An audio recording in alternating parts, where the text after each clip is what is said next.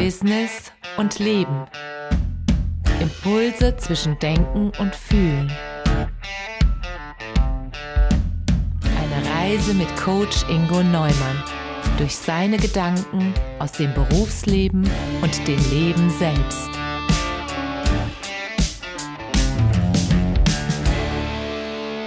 Ja, heute möchte ich mal über das Thema Konflikt reden oder Konfliktmanagement. Ist ja auch so ein Klassiker in der Seminarlandschaft, Zeitmanagement, Stressmanagement, Konfliktmanagement und so weiter. Kann man immer viele Seminare buchen und das ist auch sehr, sehr gut und sehr, sehr wertvoll. Ja, aber was ist eigentlich überhaupt ein Konflikt? Letztendlich ist es ja immer irgendwie, wenn zwei oder mehrere Menschen, Parteien eine Auseinandersetzung haben, ja, dann ist das ein Konflikt. Woran, woher kommt das?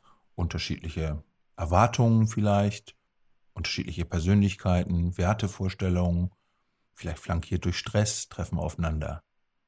Ich meine, nicht jeder Konflikt muss irgendwie so eskalieren oder als negativ wahrgenommen werden. Manchmal ist es auch nur so eine stramme Diskussion. Ne? Und, aber Konflikte sind eben meistens mit Emotionen verbunden. Und wenn es um Emotionen geht, dann ist das natürlich immer so ein Feld, das ist wie geschaffen dafür, dass es letztendlich eskaliert. Ne? Und dann kann man sich mal angucken, was gibt es überhaupt so für Konfliktarten. Dann gibt es einen Konflikt vielleicht in der Sache. Ne? Man hat einfach zu einem Sachthema eine unterschiedliche Meinung. Dann gibt es mm, ja, einen Konflikt in der Beziehung. Ne? Damit meine ich jetzt nicht die Partnerschaft, sondern eine Beziehung zwischen zwei Menschen. Einfach gesagt, die können sich nicht aufs Feld gucken. Ja, es gibt Zielkonflikte, also zum Beispiel in einer Firma, die eine Abteilung hat ein Ziel, die andere auch, aber die widersprechen sich und dieses ist nicht gelöst von den äh, Menschen, die dafür verantwortlich sind. Ne? Oder vielleicht manchmal ein Verständniskonflikt. Ne? Das ist vielleicht auch einfach, man versteht den anderen nicht, weil er möglicherweise auch einen anderen kulturellen Hintergrund hat. Ja?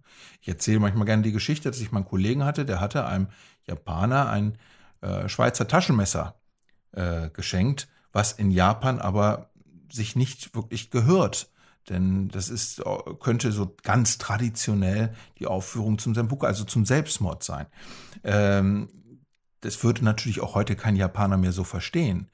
Die Beleidigung war vielmehr, dass derjenige, der ein Geschenk gemacht hat, sich nicht vorher darüber informiert hat. Und das war wieder dann respektlos. Also dieses Denken zu verstehen, auch unter, in unterschiedlichen Kulturen, ist manchmal nicht ganz einfach. Ne? Oder Rollenkonflikte, also wenn beide denken, sie haben was zu sagen oder ja, man beurteilt einfach Dinge, die man wahrnimmt, anders. Und manchmal geht es halt schlicht um Macht und Verteilung. Das sind so mal so ganz grob diese Dinge. Was ganz wichtig ist zu verstehen, glaube ich, ist etwas, was man immer in jedem Kommunikationstraining hört. Ich möchte es nochmal ansprechen, das sogenannte Eisbergmodell. Und äh, das sagt eigentlich nur, dass das sichtbare Kommunizieren, also das, was man ja vielleicht mit einer Videokamera aufnehmen kann, äh, das ist äh, ein Siebtel vielleicht der gesamten Kommunikation. Man kommuniziert aber auch unsichtbar, zumindest vordergründig unsichtbar, Gefühle, Gedanken, Einstellungen, Meinungen. Und das ist sechs Siebtel, also der größte Teil. Der spielt sich dort ab, in dem Bereich, den man erstmal so offensichtlich nicht sehen kann. Ja, und dann gibt es natürlich so viele Menschen, die sich darüber Gedanken gemacht haben, dass es, was gibt es eigentlich so? Da wird viel von Win-Win geredet, Win-Lose, Lose-Lose. Und ähm, komme ich gleich nochmal kurz vielleicht zu. Also grundsätzlich, wenn man ein Konfliktgespräch führt, ja, ne, und ähm, dann ist es gut, erstmal sich vorzubereiten. Man kann sagen, was ist meine eigene Haltung dazu, also sich selbst mal den Spiegel vorhalten, schon höflichen Termin vereinbaren, dann hat man wie in jedem Gespräch sowas wie erstmal so ein Warm-up, ne? also so ein bisschen Smalltalk. Äh, man unterhält sich darüber, was man erreichen will. Man versucht erstmal dieses Warm-up zu einer positiven Stimmung zu nutzen. Dann erklärt man sich. Ne? Man hört dem anderen gut zu, ganz wichtig. Ne? Man hinterfragt. Und dann ist es auch wichtig, am Ende eine Lösung zu suchen und dabei realistisch zu bleiben, eine gewisse Kompromissbereitschaft zu zeigen und dann idealerweise auch etwas zu vereinbaren. Ne? Und wenn man über Konfliktmanagement oder sowas äh, hört, auch über Konflikte, wie gehe ich damit um, kommt man natürlich an dieser Überschrift Kommunikation nicht vorbei. Und da hört man zum Beispiel auch oft gewaltfreie Kommunikation. Was ist denn das überhaupt? Das ist äh, sehr verbreitet der Gedanke. Also auch gewaltfreie Kommunikation, da kann man eine ganze Woche ein Seminar draus machen. Aber letztendlich äh, geht es immer mm, um vier Schritte. Das heißt, erstmal beobachtet man und ähm, ja, man, man sagt einfach mal ohne Wertung, worum es überhaupt geht, was habe ich beobachtet, was ist mein Anliegen, worum geht es. Ne? Und dann erklärt man auch ganz ohne Schuld, äh, Schuldzuweisung, so im zweiten Schritt, äh, wie geht es mir damit, was sind meine Gefühle, ne? wie, wie fühlt man sich in dieser Situation. Und im dritten Schritt spricht man auch sehr klar über seine Bedürfnisse, was brauche ich letztendlich, um mich besser zu fühlen. Und man darf im vierten Schritt durchaus eine Bitte äußern. Das ist mal sehr, sehr, sehr komprimiert, wenn man das so macht, gewaltfreie Kommunikation. Und wenn man das dann übt und letztendlich auch welche Wörter man wählt, wie wirken, äh, wirken bestimmte Wörter, äh, dann kann man das äh, ja auch als eigenen Kommunikationsstil in jeder Lebenssituation entwickeln. Ne? Und äh, letztendlich wird es eben vielfach eingesetzt, nicht irgendwie in dem Konflikt selbst, sondern einfach dafür zu sorgen, dass ein Konflikt gar nicht erst entsteht. Ne? Und äh, dann gibt es, was weiß ich, Harvard-Methode, da ist auch schon viel drüber geschrieben worden, so fürs Management. Ähm, interessant finde ich bei der Harvard, es lohnt sich auf jeden Fall, sich damit mal näher auseinanderzusetzen. Aber ein Punkt, den finde ich besonders interessant, verhandelt werden letztendlich äh, immer Interessen, niemals Position. Was bedeutet das? Man, man spricht über sich, was ist eigentlich meine Interessenlage, warum habe ich diese Meinung, warum möchte ich das vertreten, aber man versucht diese festgefahrenen Positionen zu vermeiden. Ich bin hier in meiner Rolle als der und der ne, und habe diese Position und die ist auch nicht verhandelbar. Man schlägt so einen Flock ein. Ne? Man könnte ganz anders argumentieren, indem man einfach sagt, ich, mein Interesse ist es, das und das zu erreichen. Das bietet üblicherweise sehr viel mehr Möglichkeiten, Spielräume, um Konflikte letztendlich erfolgreich zu bearbeiten. Ne? Also es gibt so viele, viele Dinge. Ich gehe da mal schnell so vielleicht mal ein paar Dinge durch. Natürlich, ähm, sachlich bleiben ist immer gut. Aber sachlich bleiben bedeutet nicht kalt bleiben, ne? sondern auch Emotionen sind erlaubt. Ne? Also das heißt, ich kann sagen, wie ich mich fühle und dabei trotzdem sachlich bleiben. Ich sollte nur nicht beleidigen, polemisch sein, rumschreien, meine Kontrolle verlieren, den anderen abwerten und solche Dinge. Ne? Oder ganz banal, ausreden lassen. Ist gar nicht so einfach, wenn man emotional in einem Konflikt geladen ist trotzdem sich so zu disziplinieren, dass man sagt, ich kann gut hinhören und ich kann auch gut spüren, was ist da jetzt los, auch wenn ich sauer bin in einem Konflikt. Ich fahre dem anderen nicht dazwischen, ich lasse ihn ausreden. Eine gute Technik ist auch, wie man selbst sich runtersteuern kann, indem man einfach versucht, Fragen zu stellen. Das gibt einem selbst Zeit, es hilft tatsächlich, das Verständnis zu verbessern für die Situation des anderen und es gibt dem anderen Wertschätzung. Ne? Und ähm, ja, man darf auch mal davon ausgehen, dass der andere einen nicht ärgern will. So, er hat durchaus positive Ansichten aus seiner Sicht, die ja offensichtlich dann vielleicht nicht meine ist. Ne? Und äh, ich sagte es schon eben, Gefühle sind auch wichtig. Ne? Also im Fachjargon spricht man ja über emotionale Ich-Botschaften. Also solange ich nicht sage, die anderen und die anderen finden das auch alles blöd, sondern indem ich sage, ich habe mich so gefühlt, ist das immer wirksam, das kann man immer reinbringen. Auch in einem Konflikt. Oder wieder dieses, ähm, ja, sich mal die Perspektive wechseln. Einfach mal sich sozusagen auf den Schreibtisch des anderen setzen. Das, das kann man auch vielleicht mal üben, selbst mit Freunden äh, so mal zu sagen, so komm, nimm du mal die Rolle ein, nimm du mal die Rolle ein. Und äh, wie würdest du dich denn verhalten, wenn du jetzt da wärst? Ja? Es geht im Privaten wie im Beruflichen auch. Also sozusagen sich einfach mal in die Rolle des anderen versetzen, die Perspektive wechseln und mal nachdenken, was würde ich in dieser Rolle denn für Argumente finden, wie würde ich mich fühlen? Das hilft auch sehr für das Verständnis. Oder ganz einfach mal eine Entschuldigung. Ne? Wenn man wirklich, also nicht also unterwürfig sein, sondern wenn man wirklich merkt, Mensch, an der einen Stelle habe ich mich vielleicht im Ton vergriffen oder ich habe meine Argumente nicht ja, gut rübergebracht, dann kann man sich dafür entschuldigen. Das ist überhaupt keine Schande. Und nimmt einfach den Dampf raus. Ne? ja, man kann auch die anderen mal nach guten Vorschlägen fragen. Wir haben jetzt eine Situation, beispielsweise, wir kommen hier nicht zusammen. Ähm, was wäre denn jetzt aus deiner Sicht vielleicht ein anderer guter Vorschlag? Hast du eine Idee? Aber ja, also solche Dinge kann man machen. Man muss aber auch realistisch sagen, dass ähm, manchmal ist ein Konflikt einfach auch eskaliert. Und ähm, wenn ein Konflikt absolut am Ende ist und man ist innerlich so verhärtet, beide Seiten, dann gibt es vielleicht noch einen Tipp, man sollte nicht weitermachen, man sollte abbrechen und vielleicht einfach Hilfe suchen. Das kann äh, im privaten Bereich ein Freund sein, der das mal so ein bisschen moderiert. Das kann vielleicht ein Vorgesetzter sein im Berufsleben oder es kann vielleicht tatsächlich auch ein, ähm, ja, ein professioneller Moderator, Mediator oder Coach sein. Ne? Oder, oder wenn es in Beziehungen, ne, sucht man sich vielleicht die Hilfe von einem erfahrenen Paartherapeuten oder so. Also ähm, immer dann, wenn man wirklich spürt, es ist komplett festgefahren und eskaliert, dann ist es immer eine gute Idee, abzubrechen und sich auch mal Hilfe zu holen.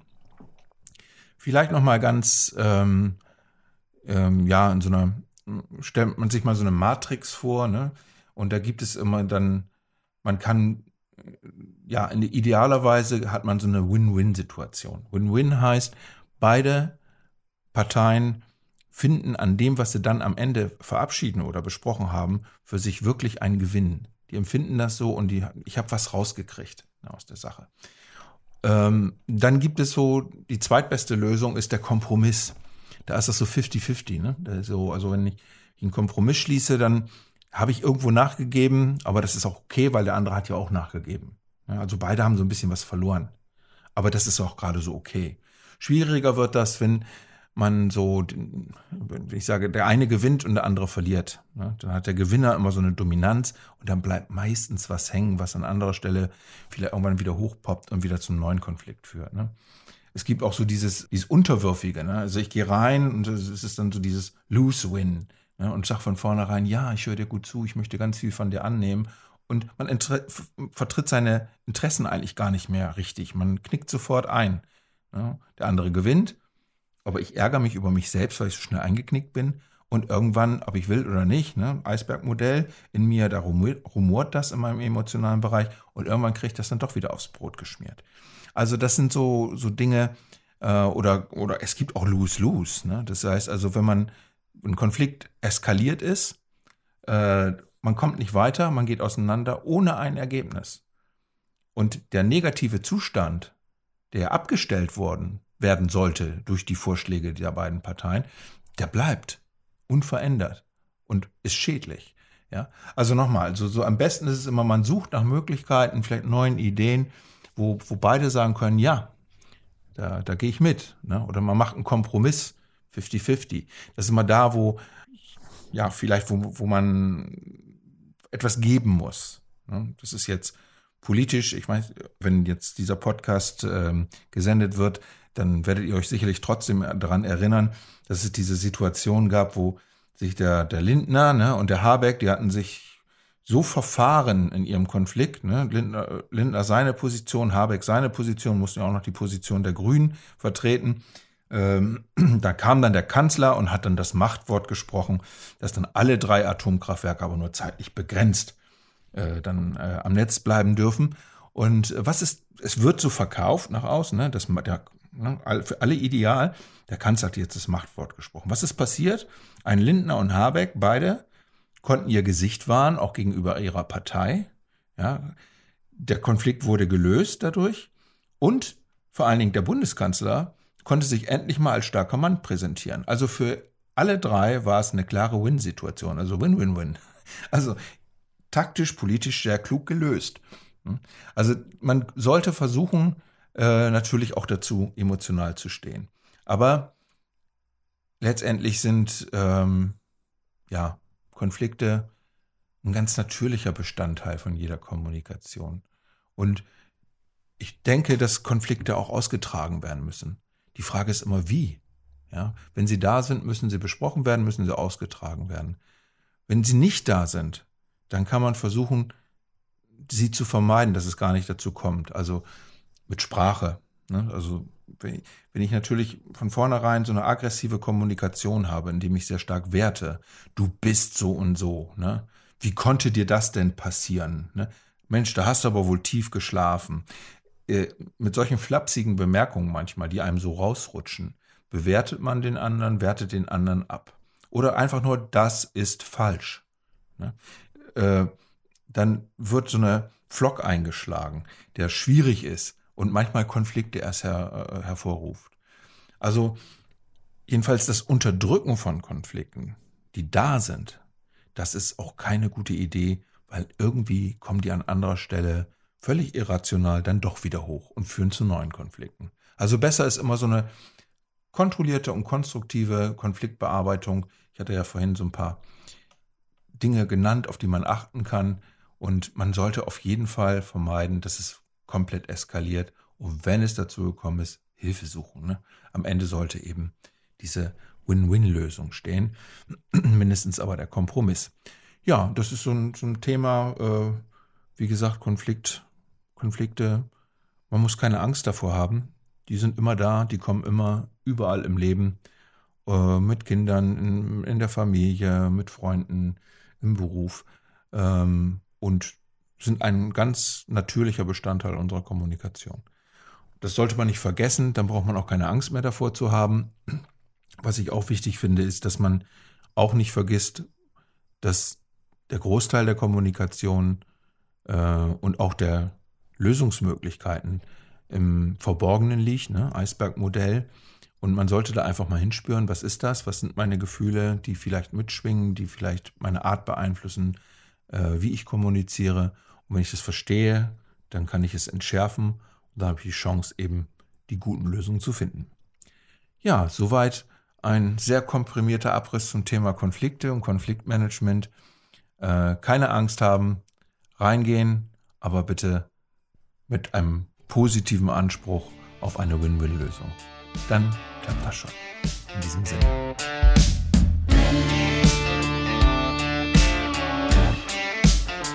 In Business und Leben spricht Coach Ingo Neumann alle zwei Wochen über Themen aus seinem Berufsleben und dem Leben generell.